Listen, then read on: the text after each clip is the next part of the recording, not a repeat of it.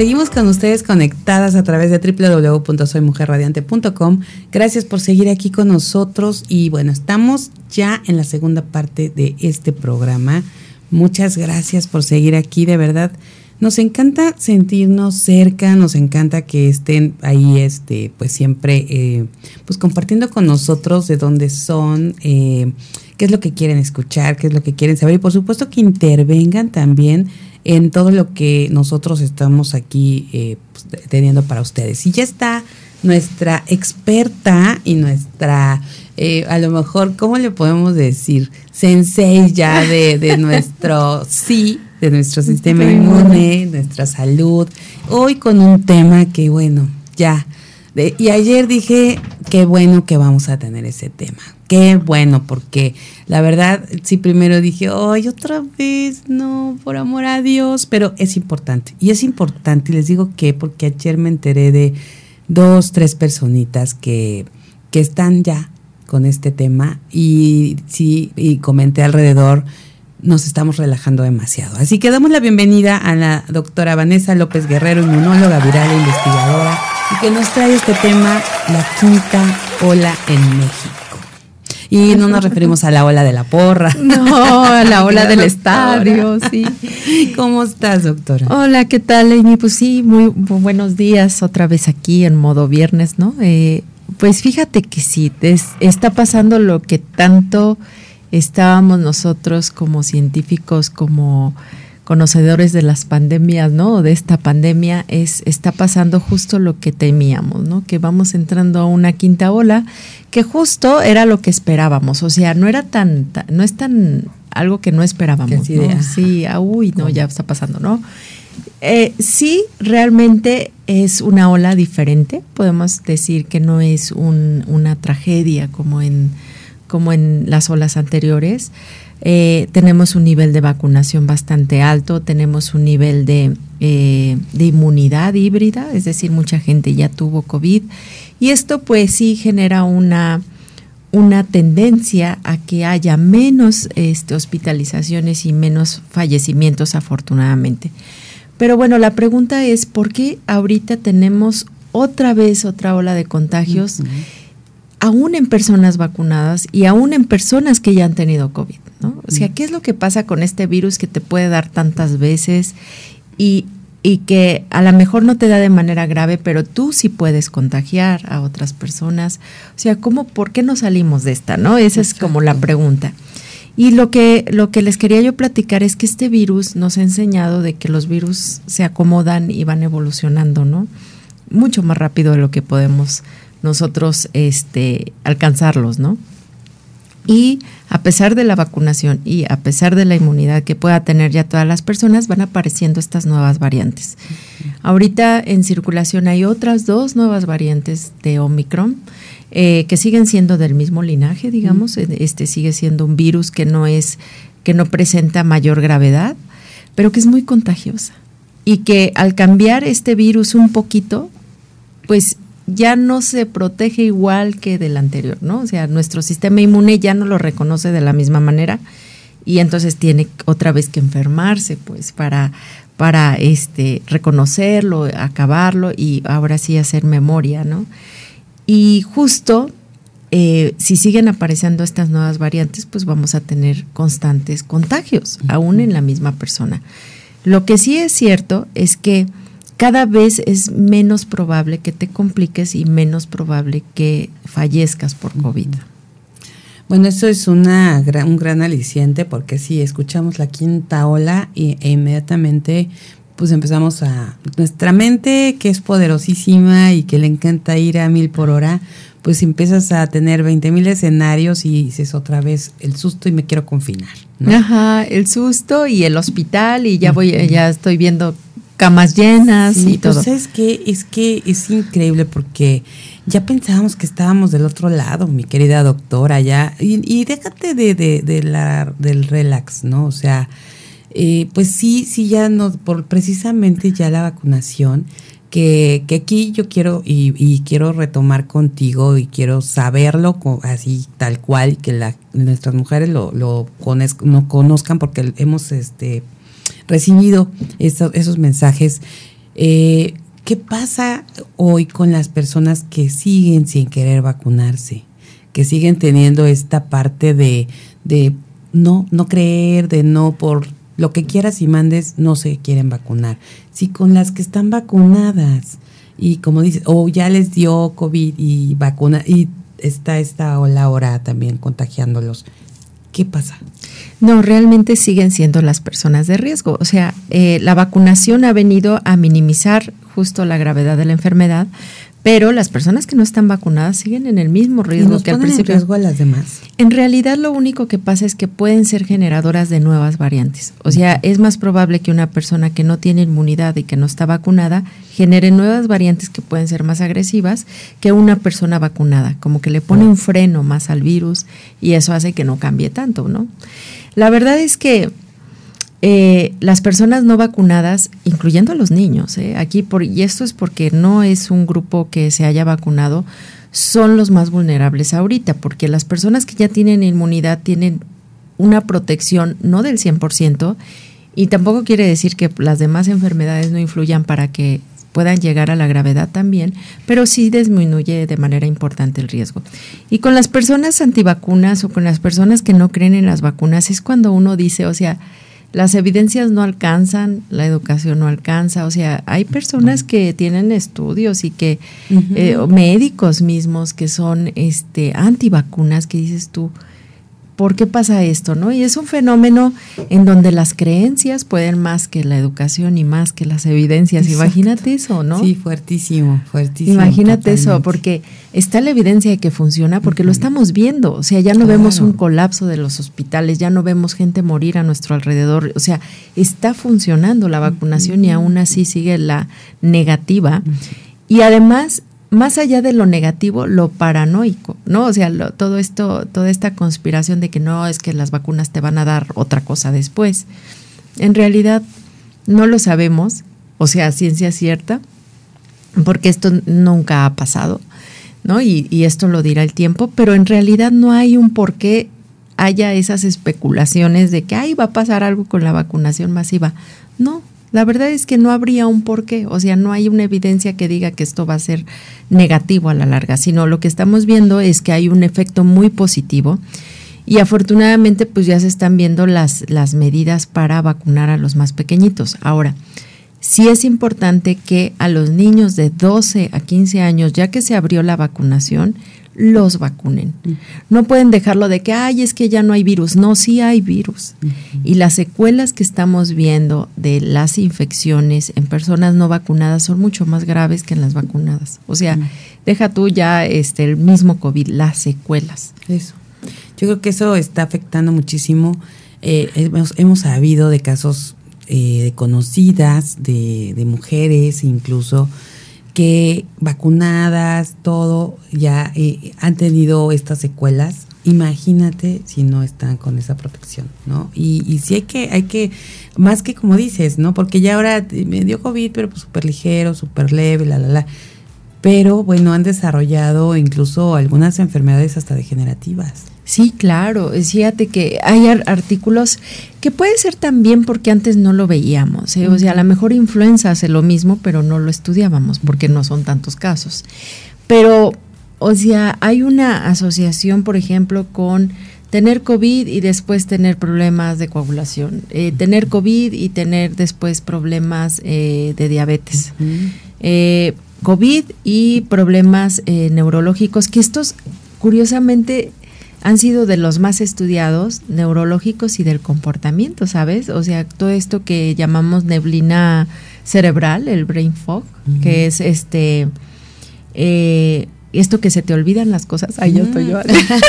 ¿Qué dije? No, a mí ni me No, no, no, bueno. Ay, pero esto de, de, que vas a la cocina y dices, ¿a qué vine? O sea, que puede ser algo muy, muy constante en muchas personas que puede ser por distracción, pues se ha agudizado. sí, es verdad. Se ha agudizado increíblemente personas que han tenido COVID y que se quedan con esta secuela que dicen es que no me puedo concentrar, es que no me acuerdo de las cosas, estoy totalmente distraído y, y, y es una consecuencia. Fíjate que cada vez hay más estudios que avalan que el tener COVID aumenta el riesgo de tener este tipo de de problemas que parecen no graves, ¿no? Pero que sí te cambian la vida. O sea, si a ti antes no se te olvidaba un número de teléfono y ahora ya se te olvida. Bueno, ahora ya ni nos lo sabemos. Dices, ya, todas al móvil, ahí está. bueno, sí, tenemos a pues nuestro asistente ahí en, el, en, el, en el celular. Pero, o sea, a lo mejor no sé, o sea, vas manejando y dices, ah, ¿qué iba a hacer? Ajá, ¿dónde iba? ¿Dónde está? O sea, sí. este tipo de confusión, o sea, puede ser muy angustiante para muchas personas. Entonces, sí es un problema. O sea, no podemos minimizar ese tipo de cosas. La otra es que la secuela más, este, digamos, estudiante, ah. eh, recurrente, sí, persistente en todas las personas que tienen COVID es la fatiga. Pero es una fatiga de de verdad no querer hacer nada, o sea, de no poderse levantar de la cama, de una falta de energía increíble, que lo que hay que, este, pues es justo componer esa parte, ¿no? Porque es parte del sistema inmune, es parte del sistema nervioso, o sea, todo nuestro metabolismo está de alguna manera este, alterado por la infección o por las secuelas de la infección, y entonces hay que hacer una especie como de terapia post-COVID, ¿no? Que es terapia física, la alimentación mejorarla, este, o sea, un montón de Híjole, Es que imagínate, si todo esto nos pasa, ¿no? Lo de que se te olvide, que luego no sabes para dónde vas, o que llegas a tu recámara y se te olvida dónde se prende la luz. en serio, o sea, te pasa. Imagínate con esto que, que pues te lo agudice. no, es terrible. O, si no lo tienes, pues empieces con eso o, eso de que para dónde voy, a dónde dije que iba, no me acuerdo, ¿no? Todo, todas estas cosas. Entonces, y, sea que te dé leve o no, o sea, más bien ahorita que ya estamos hablando de un COVID que es leve y te trae estas consecuencias. Vamos a seguir con esta conversación. La doctora Vanessa López Guerrero está aquí con nosotros esta mañana hablándonos de la quinta ola aquí en México. No se vayan, sigan con nosotros. Vamos a una pausa y regresamos.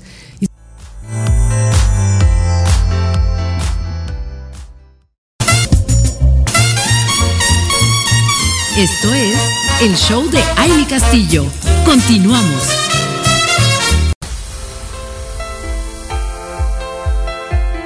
Seguimos con ustedes, mujeres radiantes. Gracias por seguir aquí conectadas. Estamos en vivo con la doctora Vanessa López Guerrero hablando de la quinta ola del COVID y, nos está platicando precisamente de todo lo que está sucediendo alrededor.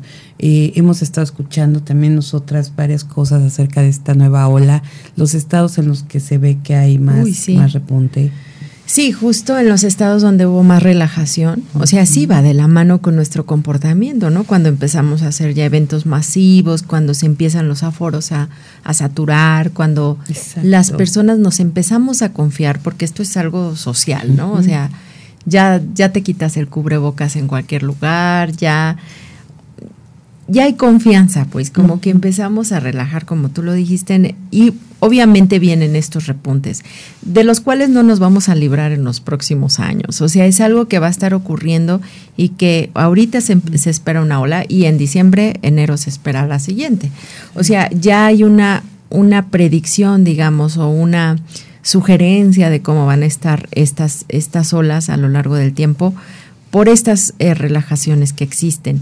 Y es eh, obvio, ¿no? Porque llegamos a un momento en que en el país tuvimos 64 casos, o sea, detectados, ¿no? En un día. Y ahorita el problema es que empezamos a repuntar. Eh, ahorita hay 32 mil casos activos en todo el país. lo cual es una cifra bastante alta para comparado con lo que tuvimos en el mes de mayo, que fueron si acaso mil casos activos, ¿no? Entonces tenemos 32 mil, Amy. 32 mil casos activos detectados por Secretaría de Salud. Y aquí en Morelos tenemos 111, 115 casos activos. Este, eh, el día de ayer se detectaron otros 32 casos y así esto va a ir aumentando. Desgraciadamente no es algo que digamos, ah, ya son estos 32 casos. Seguramente ellos ya contagiaron a más personas y esas otras personas irán saliendo en los siguientes días.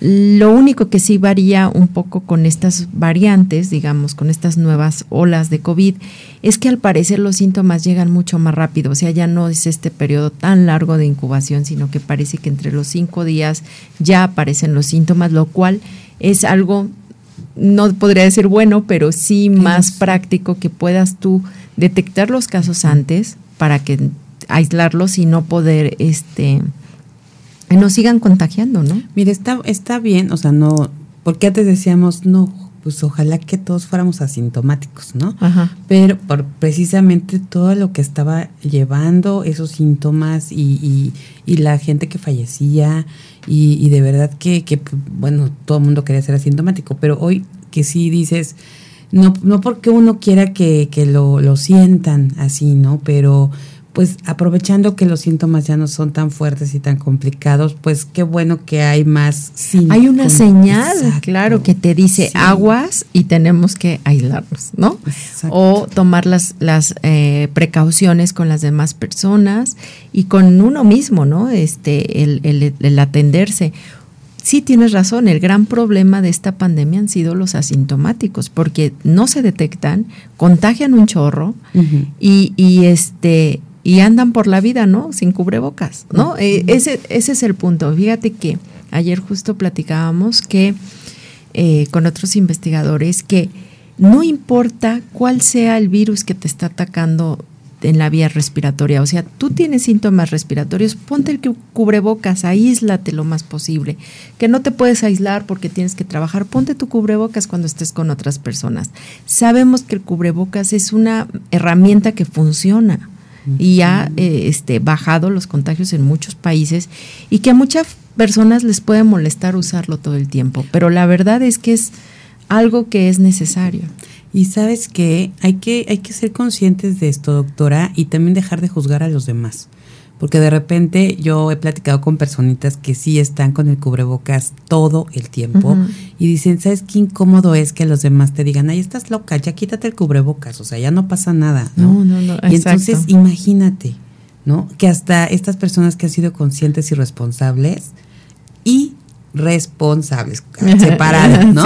Eh, que tienen esta responsabilidad y que hoy estén diciendo, pues me voy a tener que quitar el cubrebocas para que los demás no digan que claro como ese ese esa aceptación no y justo eh, yo estuve en un en un congreso no hace mucho y yo estaba con mi cubrebocas y todo el mundo sin cubrebocas no y sí o sea como a lo mejor decían ay qué payasa no pero pues es así.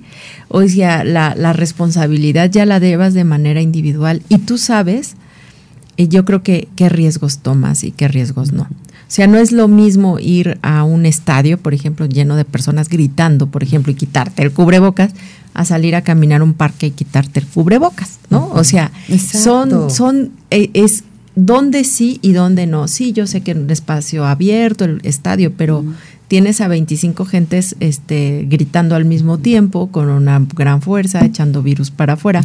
O sea, ahí en ese tipo de cosas es donde no se debe de quitar todavía, o en un concierto, por ejemplo, ¿no? Que estás cantando, gritando, que ni cuenta te das todo lo que sale por tu... todo lo que te respiras. O sea, deja tú con la boca abierta y este, ¿no? Ya sé. Oye, y ahorita que dijiste eso me acordé de que nuestro Congreso Nacional, allá en Aguascalientes, sí eh, y, aquí, ¿no? Nuestro congreso aquí en Morelos, que pues ya van dos que nos tocan. Digo, uno pensamos que ya finales de pandemia, el otro, uno también estábamos en finales, ¿no? Pero pues de, lo, de una ola. Exacto, exacto, de una ola. Pero me acuerdo ahorita que dijiste esto de nuestra presidenta nacional. Saludos a mi querida Lucero Cabrales. de verdad, bien consciente y respetuosa y, y, demás, porque todas con cubrebocas y decía, bueno, nos vamos a tomar la foto sin cubrebocas. Pero por favor, a la de tres, todas nos lo quitamos y nadie hable. Claro. Nadie, o sea, no emita ningún, o sea, nada. Nada. Nada. Ni hables ni, ni respires, casi, casi. Entonces, así de quítense, porque pues éramos un buen grupo en, el, en la foto oficial. Y entonces era de nadie hable, una, dos, tres, pum, foto, y todas a ponemos el cubrebocas otra vez. Claro. Es que sí hay que tener esa conciencia. Sí, sí, realmente hay que tenerla y sobre todo si uno piensa que está enfermo. Fíjate que muchas personas son de, eh, ay, estás platicando y de repente ves que estornuda o que tose y te dice, no, no, lo que pasa es que tengo alergia. No es COVID. Aparte todos damos la explicación. Sí, ¿no? No, no, no, ya, ándale, ándale. Y ahora ya te, te, diagnosticas y dices qué es lo que te pasa para que la otra persona no entre en pánico. Pero la verdad es que, sí, ok, tienes una alergia, tienes un problema respiratorio, hay que atenderlo, por un lado, y la otra es, este, bueno, pues usa cubrebocas. Como ayer en el súper, estaba en la, en, la caja, no, no estaba en la caja, donde iba a pedir carne, ¿no? Y entonces, pues yo con el cubrebocas, porque en el súper andas con el cubrebocas. Sí, sí, sí. Pero pues de repente ya no aguantaba el estornudo. y yo con la carne enfrente, ¿no? Así como que chispas. ¿Y ahora qué hago? Bueno, no, ya me volteé. Pues metí mi cabeza casi a la sudadera porque andaba. A la bolsa. con todo y el cubrebocas, o dije, no importa, no, no, y luego que de repente salen de lo más profundo de tu ser. Ay, sí, dije, no. bueno, y ya estornudé, y sí, después del estornudo, así como que la gente alrededor me volteó a ver y yo, perdón, perdón, estornude adentro de mi sudadera. sí, claro, aquí está todo. Adentro de mí. Sí, por eso es tan importante. Fíjate que esa es una de las medidas que no, que no hemos platicado mucho, pero el, el estornudo de etiqueta no sabes cómo es, es buenísimo para evitar los contagios este, por contacto, o sea, las manos, ¿no?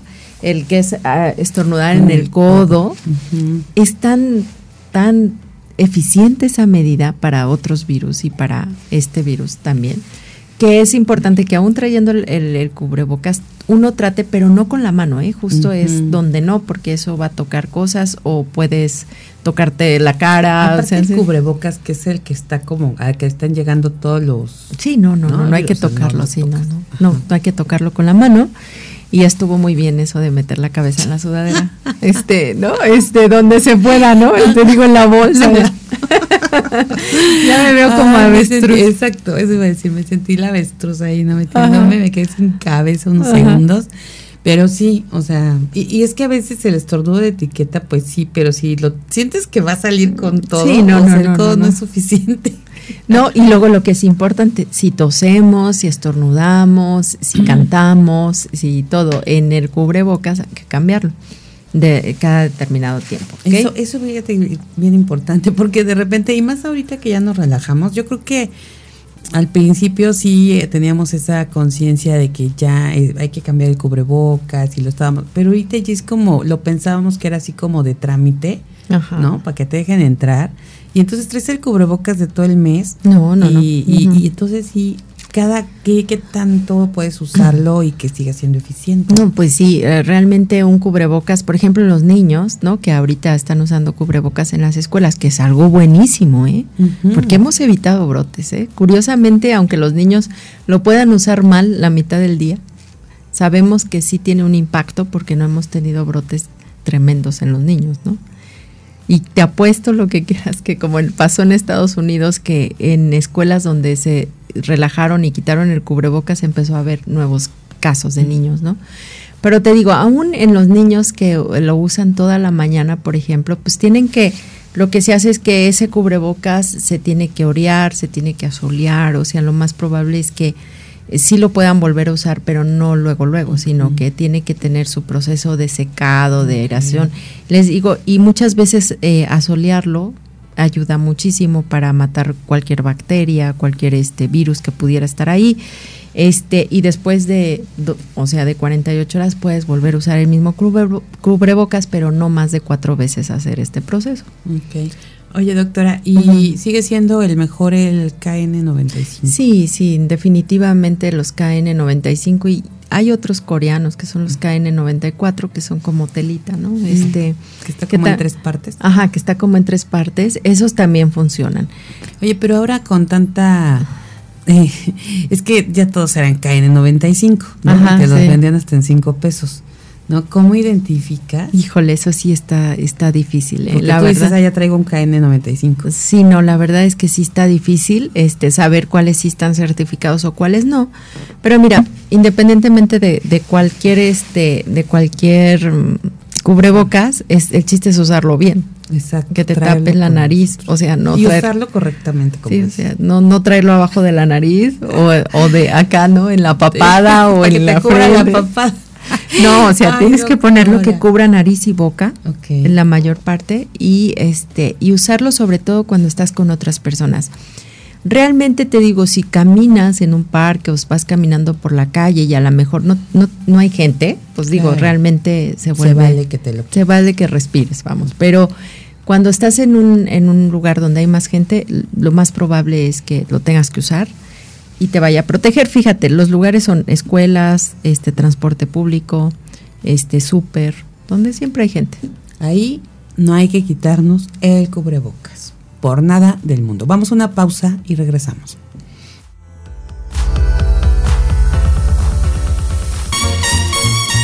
Esto es el show de Aile Castillo. Continuamos.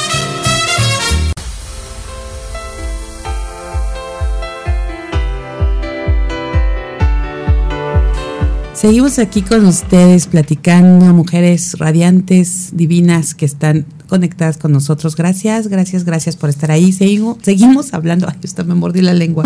Seguimos hablando con ustedes y con la doctora de eh, la quinta ola que nos está nuevamente aquí mandando nuevos eh, pues nuevos casos y aunque aunque como bien decías doctora la verdad es que es no es como tanto lo que lo que ha incrementado pero ya de cómo veníamos a lo que vemos ahora y creo que por ahí había escuchado algo que pues era como el 1% que está en hospitales ahorita o sea realmente no hay como tantos casos Sí, no, no. De hecho, el- la, ahorita los números nos dicen casi, casi que hay cero hospitalización en todos los estados, pero hay muchos casos. Pero hay que, hay que ver esto que nos estabas diciendo, las secuelas. Ajá. O sea, a lo mejor el... Ay, Dios mío, y tenemos de verdad a gente ahorita querida, muy querida eh, con este, en, Con este, este tema virus. y que dices, bueno, dices, ay, qué bueno que no tienes los síntomas tan graves, que te sientes, pues digamos, como una gripa común, eh, que a lo mejor, bueno, ya pasó la fiebre.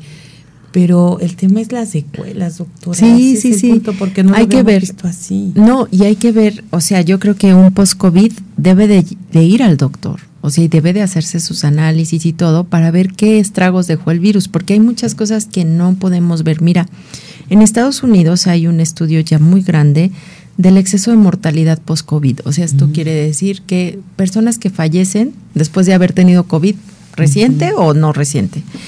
Y, o sea, el aumento en enfermedades cardiovasculares ha sido brutal. O sea, hay un montón de, de jóvenes, sobre todo eh, de 30, 40, 50 años de ese, de ese grupo de edad, que sí se ha visto un aumento en la, en la mortalidad por, por infartos, ¿no? Ahora, puede ser un montón de factores, no nada más el virus. O sea, puede ser que a lo mejor ya tenían predisposición y el virus vino a reforzar esa Exacto. predisposición, ¿no? O sea, no necesariamente quiere decir que el virus como tal sea el causante directo, sino que a lo mejor uno ya trae el problema y el virus acelera el problema. Entonces, sí es bien importante también checar este cómo estábamos, o sea, por eso es tan importante, y les digo, el check-up anual, ¿no? O sea, cómo estuve yo este año de salud, cómo estaba mi colesterol, mis triglicéridos, todo, metabólicamente cómo estoy, y si me da COVID, a lo mejor unos dos, tres meses después hacerme otros análisis a ver si ya estoy en la normalidad, ¿no? Porque también se ha visto que ha aumentado los casos de diabetes. No, yo no conozco a nadie que se haya hecho diabético por tener COVID, pero sí hay Yo sí. reportes, ajá. Sí, fíjate. Sí, sí hay. Hay una, una amiga empresaria en precisamente en Cancún que platicamos ahora que nos vimos en Aguascalientes. Está muy joven y justo, eh, y, y lo peor estábamos en la comida y precisamente antes de pasar al postre dijo, déjame déjame checar cómo, cómo está. Pero le dije, es que no te la puedes checar si estás a, a mitad de la comida. Así le salió 300 y fracción, ¿no? Con estos parches que, bueno, otro día hablaremos de eso. Del lifestyle. Sí, De- está buenísimo que con tu teléfono hay en la aplicación y te pasas por el parche que tienes en el brazo y ya te dice cuánto tienes de glucosa. Ajá. No, ya te estás pique y pique el dedo y todo eso. Pero bueno, esa es otra historia. Pero sí me dijo que después de COVID se le desarrolló la diabetes. Eso puede ser por dos factores. Uno, que sí, que el virus efectivamente pueda causar una inflamación del páncreas y una destrucción del páncreas. Y la otra es que fíjate que muchas personas recibieron una cantidad muy alta de esteroides en el tratamiento del COVID. O sea, hubo una mala medicación. Desde un principio se, se advirtió que el uso de esteroides no tenía que ser tan aumentado porque los esteroides son excelentes antiinflamatorios, excelentes inmunomoduladores, o sea, apagan tu sistema inmune para evitar esta eh, inflamación excesiva, pero tienen muchas consecuencias metabólicas, entre ellas la diabetes. Entonces, lo que se está viendo es que eh, muchos de esta diabetes eh, post-COVID es causada no tanto por el virus, sino por la eh, los medicamentos que les dieron. Y la cantidad de dexametasona, betametaxona, prednisona, prednisolona que se utilizó en, el, en, el, en este, en, muy al principio de la pandemia. Afortunadamente ya ahorita los médicos tienen un poco más de conciencia porque recetar esteroides en una infección viral no es trivial, o sea, no es un paracetamol. Eh, por lo, el impacto que tiene en el sistema inmune y te digo, metabólicamente hablando, subes de peso, causa este, retención de líquidos, puede causar diabetes, o sea, no es, no es, no son medicamentos tan, tan inocuos, ¿no? Que podríamos decir, ay, te lo tomas y ya. No, tienen un impacto fuerte. Y podría ser ese el caso, pero te digo, no, no lo vamos a saber ahorita. Lo que sí sabemos es que, por ejemplo, en los niños puede haber también secuelas y eso es algo que se ha minimizado en nuestro país, pero tremendamente, diciendo que los niños no tienen enfermedad grave, que los niños no corren riesgo. O sea, no la mayoría, pero sí hay secuelas y sí hay poquitos niños que llegan a, a ponerse muy mal y hay niños con secuelas, este, sobre todo miocarditis, cosas que tiene que llevar un tratamiento después. Mm, entonces no hay que minimizar esto, o sea, los niños siguen siendo un, sector muy vulnerable porque no tenemos vacunas para los niños. Y ahorita que ya se abrió la vacunación a los niños de 12 a 15 años, no tengan miedo. De, de verdad, esta vacuna que se está aplicando, que es la vacuna Pfizer, está más que probada en adolescentes. Eh, ya en Estados Unidos van por la tercera dosis los adolescentes Aquí en México eh, apenas van por la primera, pero fíjate que hoy justo este a partir del 20 de junio eh, empiezan en Estados Unidos a vacunar bebés mm. ya con este los menores de 5 años empiezan a, vacunarse eh, y entonces imagínate no creo que que se arriesgarían a llevar esta vacuna a un grupo más chiquito sabiendo que puede existir riesgos no o sea los riesgos son los de cualquier vacuna eh, y que los hemos puesto a nuestros hijos. O sea, realmente el estar vacunado o no, sí puede hacer la diferencia de, de, hasta de las secuelas, ¿no? Entonces, es importante vacunar a quien se pueda vacunar eh, y reforzar a los que se puedan reforzar. Sí, sobre todo ahorita, yo creo que ahorita que hablas de los pequeñitos, que ya prácticamente todos están en presencial. Sí. ¿No? O sea, hay pocas escuelas, o bueno, o, si siguen presenciales o están presenciales híbridas, ¿no? Que a lo mejor no van todos los días, tienen todavía algunos días en presencial y otros en línea, pero ya están, ya están yendo. Y hay que checar a nuestros hijos, o sea, es importante que ante cualquier síntoma que nosotros veamos, que fiebrecita, que este algún síntoma de cansancio o, o algún síntoma respiratorio, sí tomar conciencia y no mandarlo a la escuela así. Aunque los filtros de las escuelas siguen siendo la temperatura y el uso de cubrebocas y el lavado de manos frecuente y sí ayuda, pues la verdad es que si tenemos un niño enfermo puede ser este el, el origen de un brote, por lo que hay que tener conciencia de que yo sé que es bien difícil, mira, para muchas mamás que tienen que llevar a su bebé a la guardería, por ejemplo, ¿no? Y que a veces no te lo reciben, que porque trae moquito, que porque... Pero la verdad es que desde el punto de vista social, pues tienes una responsabilidad también con los demás, ¿no? Y entonces no tienes que hacer que esto crezca más. No sé eh, hasta qué punto estén todavía las medidas de flexibilidad en las empresas, en, en los trabajos, pero deben de seguir porque no puedes ir enfermo a trabajar. Yo, yo, creo que ahí sí deberíamos de hacer como incidir en esta parte muchísimo, doctora, porque yo creo que esto ahorita con esta quinta ola o sin ola o con la que sigue o con cualquiera, debe de haber esa flexibilidad. Porque como mamás, la verdad es que siempre, siempre lo padeces. Y, y, qué más quisieras tú que quedarte con tu bebé cuando está enfermo y no tener que exponerlo y exponer a los demás hoy, ¿no? Antes a lo mejor nada más pensábamos por el bebé que se siente Sí, no, pero tú puedes también transmitir eso que tiene el bebé, a lo mejor. Pues yo creo que eh, hoy por hoy que hay tanto, tanto, tanto, tanta cultura ya con el teletrabajo y que podemos hacerlo eh, de manera, o sea, desde home office y demás, yo creo que sí, mamás, hay que exigirlo. Sí, claro, porque una cosa es, por ejemplo, en las empresas o, en las instituciones donde trabajas y que si tienes síntomas y te dicen, bueno, ve al seguro, ¿no? Y te dan tu incapacidad, pero nunca te dan una incapacidad por un hijo. O sea, eso es terrible en nuestro país, ¿no? En otros países ya existe eso. O sea... En algún, en algún momento, pero bueno, no necesitaríamos, vamos a adentrar en el tema en otro momento, hay que investigar porque creo que había algún punto que era cuidados maternos. Pero en caso de cáncer, leucemias y cosas muy graves. Muy fuerte, ok. O sea, cirugías. o sea, pero en, enfermedades infectocontagiosas no parece ser el caso. y, y, ahorita es donde tenemos que tener más cuidado, ¿no? O sea, eh, si un niño no puede ir a la escuela y no lo puedes dejar solo, te tienes que quedar con él.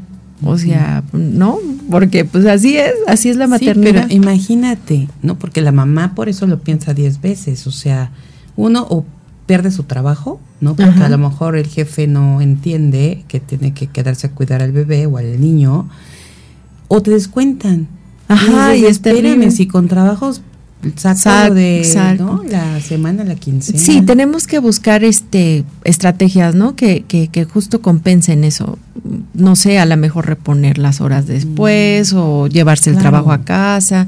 Yo creo que un siempre pues, buscar esa parte de que no haya pérdida para ninguno, ¿no? Para ambos casos, o sea, me voy el día y también hay que ser conscientes, porque también a veces pasa el otro lado, que es pues me agarro el home office. Es que justo eso es lo que, lo que no permite avanzar, ¿no? Que es el abuso de ese tipo de medidas, en donde ya una prueba positiva COVID hasta se vendía, ¿no? Para que pudieran faltar a los trabajos. Sí, como pasaba mucho tiempo con hasta con las incapacidades. Ajá, entonces yo creo que la corrupción, pues eso es, un problema que tenemos muy arraigado hasta en ese sentido, fíjate, o sea hay que cambiar nuestra mentalidad y nuestra conciencia, ¿no? Y sobre todo eh, entender que es un problema de salud, o sea, no es por faltar al trabajo, no es por una ganancia extra o por un día libre, ¿no? Hay maneras de comprobar que realmente eso está pasando, o sea, digo, con receta médica, con lo que sea, con una prueba, y, realmente si lo que se necesita es una evidencia para comprobar, yo creo que se puede, o sea, sin problema, para comprobar esa, esa falta o justificar esa ausencia. Pero te digo, hay poca flexibilidad. Nosotros, por ejemplo, en la universidad sí lo hemos hecho muy extensivo. O sea, los muchachos, si, no, si se sienten mal, no vayan. Claro. Antes era, tienen que cumplir con todas las asistencias de todo el semestre y que si no, es extraordinario. Ahorita, pues Digo, si bien te va, van todos. O sea, eh, y claro, también seguramente hay abuso de, esa parte. Por supuesto. Pero uno trata de inculcarles justo ese principio de no, o sea, es por un bien social, no es, no es para que te tomes el día. Sí, hay que ser, justo acabas de dar ese, ese en el clavo, ¿no? Como hay que ser conscientes de que muchas veces nosotros, por precisamente abusar de estas cosas, hemos hecho que no avancemos y que hoy por hoy pues cueste cada vez más trabajo esa confianza en las escuelas, en los trabajos, en todos lados, ¿no? hasta en la familia, ¿no? De que ya no te la crees y, y, hay que entonces retomar, ¿no? Como enderezar y acordarnos pues los valores que, que hay que tenerlos bien claros, ¿no? Y, y hay que volver a, hablar de ellos y, a, retomarlos y a vivir con estos valores. Doctora, se nos acabó el tiempo, ya se nos fue. Otra vez. pero, pero bueno, muchísimas gracias por la información. por decirnos qué está pasando en México con esta quinta ola, porque tenemos que justo hacer conciencia también de la responsabilidad que tenemos. Sí, y ante cualquier síntoma respiratorio, ahorita lo más importante es tratar de aislarse y ponerse el cubrebocas. A ver, no hay que relajarnos porque digan que, ay, ya, adiós al cubrebocas. No, el virus va a estar y va a estar mucho tiempo. Si no queremos contagiarnos, contagiar a nuestra familia, todavía no, hay personas no vacunadas en nuestra familia, por favor no hay que arriesgarnos a tener algún cuadro grave o tener alguna secuela ir por mucho tiempo, ¿no? Lo, lo mejor ahorita es la prevención y pues hay que evitar y, y, saber qué riesgos correr, vale la pena correr. O sea, digo, a lo mejor dicen, ay, es que voy a ir al antro. Híjole, mejor, mejor no. Mejor, mejor nos quedamos en casita. Exacto. Yo creo que este mensaje es súper importante, doctora, porque pues sí, ahorita ya estamos otra vez wow, en el disfruta, ¿no? De salir, tus amigos, vamos acá, vamos allá. Y entonces hay que guardarnos, sobre todo si tenemos también personas eh, vulnerables en casa, ¿no? Si tenemos, eh, digo, como estábamos hace, hace Sí. tiempo, ¿no? O sea, sí pensar en los demás, porque posiblemente decimos, bueno, si me contagio, pues es leve, porque ya tengo la vacuna. Acuérdense lo que nos dijo la doctora, hay secuelas. Sí, sí, sí, Y hay que, hay que tomárselo en serio. Y justo ahorita que mencionabas eso, los que más se están contagiando ahorita son de 18 a 20. El grupo de edad entre 18 y 50 años es donde tenemos ahorita el brote en la quinta ola. Entonces, ¿dónde se están relajando las medidas? Justo en esos grupos de edad y no, y no en los adultos mayores, curiosamente. Fíjate. Es- o sea, estamos viendo una relajación en los jóvenes. Bueno, pues ya escucharon, vamos a ponernos las pilas, vamos a quedarnos en casita. Muchas gracias, doctora, nuevamente por esta mañana, por esta información. Gracias a todos y todas mujeres radiantes que se conectaron esta mañana. Esta es una información que nos debe, sí, de penetrar y hacer conciencia muchísimo. Y pues vamos a cuidarnos, vamos a, a quedarnos en casa vamos a, a disfrutar de nuestra familia, de nuestra casita, de nuestra camita, de nuestra pantalla, de y además jardín. con nuestras inundaciones no es muy buena idea salir. Además, además, exacto, porque con estas lluvias y demás, pues corremos también, hay riesgos de resfriados y también nos puede ahí poner las defensas bajas, ¿no? Ajá, Bueno. sí, sí. Vamos a, a cuidarnos muchísimo. De verdad les invitamos a que disfruten este fin de semana con su familia, que, que de verdad estén eh, conscientes de lo que estamos viviendo el día de hoy. Muchísimas gracias a Max Salinas en la producción en cabina, a, a Edgar Hernández en las redes sociales, a Rafael Salinas en la dirección operativa, a Vanessa Rosas en la coproducción de este programa, a Sarita Vázquez y por supuesto de parte mía, muchísimas gracias a todos los que hacen posible Mujer Radiante. Eh, les deseamos que tengan un día maravilloso, pásela bonito.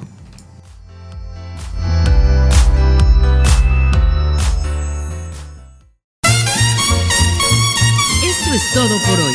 Te esperamos en la próxima emisión del Show de Amy Castillo.